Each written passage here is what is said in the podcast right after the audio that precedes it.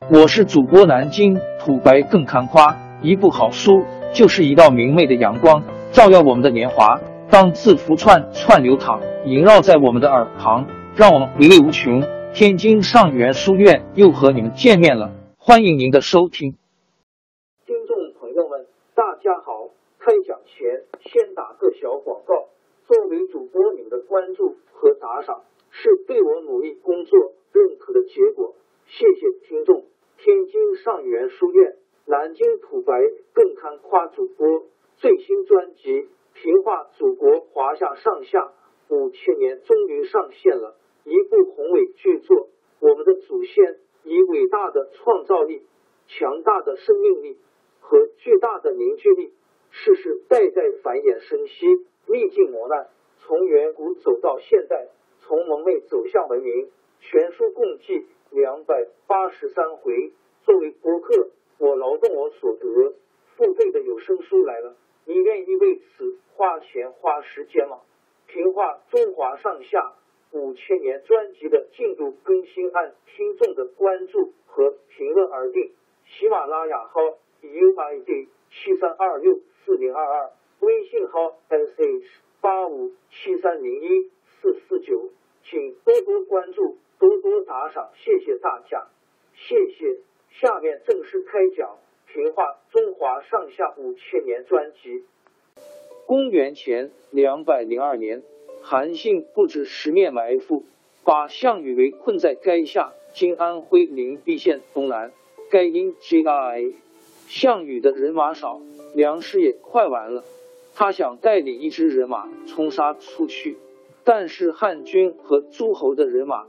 把楚军包围的重重叠叠，项羽打退一批，又来一批，杀出一层，还有一层，这儿还没杀出去，那儿的汉兵又围了上来，项羽没法突围，只好人回到垓下大营，吩咐将士小心防守，准备瞅个机会再出战。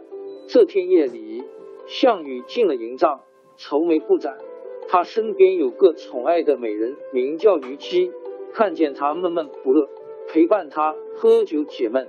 到了定更的时候，只听得一阵阵西风吹得呼呼直响，风声里还夹着唱歌的声音。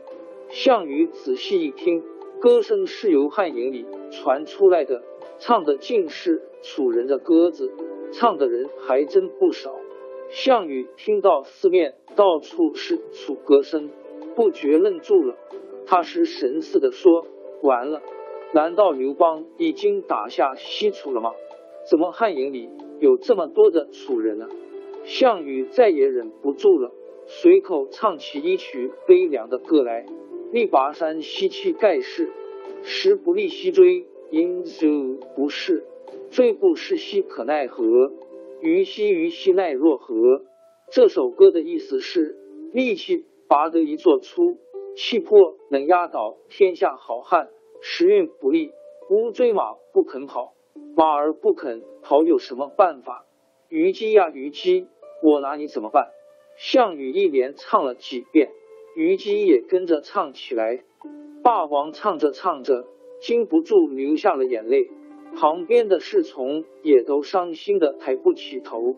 当夜，项羽跨上乌骓马，带了八百个子弟兵冲过汉营，马不停蹄的往前跑去。到了天蒙蒙亮，汉军才发现项羽已经突围，连忙派了五千骑兵紧紧追赶。项羽一路奔跑，赶到他渡过淮河，跟着他的只剩下一百多人了。又跑了一程，迷了道儿。项羽来到一个三岔路口，瞧见一个庄稼人，就问他哪条道儿可以到彭城。那个庄稼人知道他是霸王，不愿给他指路，哄骗他说往左边走。项羽和一百多个人往左跑下去，越跑越不对头，跑到后来，只见前面是一片沼泽地带。连道儿都没有了，项羽这才知道是受了骗，赶快拉转马头，再绕出这个沼泽地。汉兵已经追上了，项羽又往东南跑，一路上随从的兵士死的死，伤的伤。到了东城，今安徽定远县东南，再点了点人数，只有二十八个骑兵。但是汉军的几千名追兵却密密麻麻的围了上来。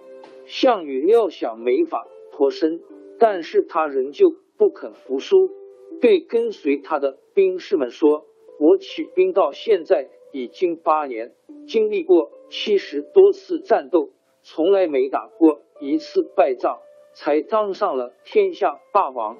今天在这里被围，这是天叫我灭亡，并不是。”我打不过他们，他把仅有的二十八人分为四队，对他们说：“看我先斩他们一员大将，你们可以分四路跑开去，大家在东山下集合。”说着，他猛喝一声，向汉军冲过去。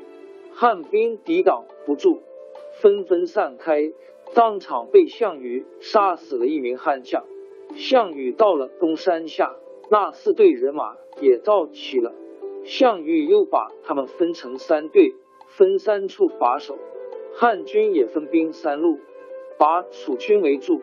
项羽来往冲杀，又杀了汉军一名都尉和几百名兵士。最后，他又把三处人马汇合在一起，点了一下人数，二十八名骑兵只损失了两名。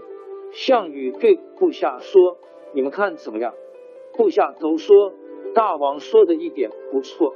项羽杀出汉兵的包围，带着二十六个人一直往南跑去，到了乌江，在今安徽和县东北。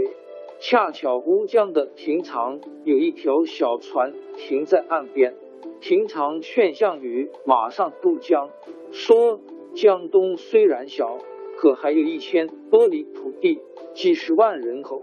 大王过了江，还可以在那边称王。项羽苦笑了一下，说：“我在会稽郡起兵后，带了八千子弟渡江，到今天他们没有一个能回去，只有我一个人回到江东。即使江东父老同情我，立我为王，我还有什么脸再见他们呢？”他把乌骓马送给了亭长，也叫兵士们都跳下马。他和二十六个兵士都拿着短刀，跟追上来的汉兵肉搏起来。他们杀了几百名汉兵，楚兵也一个个倒下。项羽受了十几处创伤，最后在乌江边。王朝更迭，江山易主，世事山河都会变迁。其实我们无需不辞辛劳去追寻什么永远，活在当下，做每一件自己想做的事。去每一座和自己有缘的城市，看每一道动人心肠的风景，珍惜每一个擦肩的路人。纵算经历颠沛，尝尽苦楚，也无怨悔。感谢您的收听，朋友们，让我们下期再见。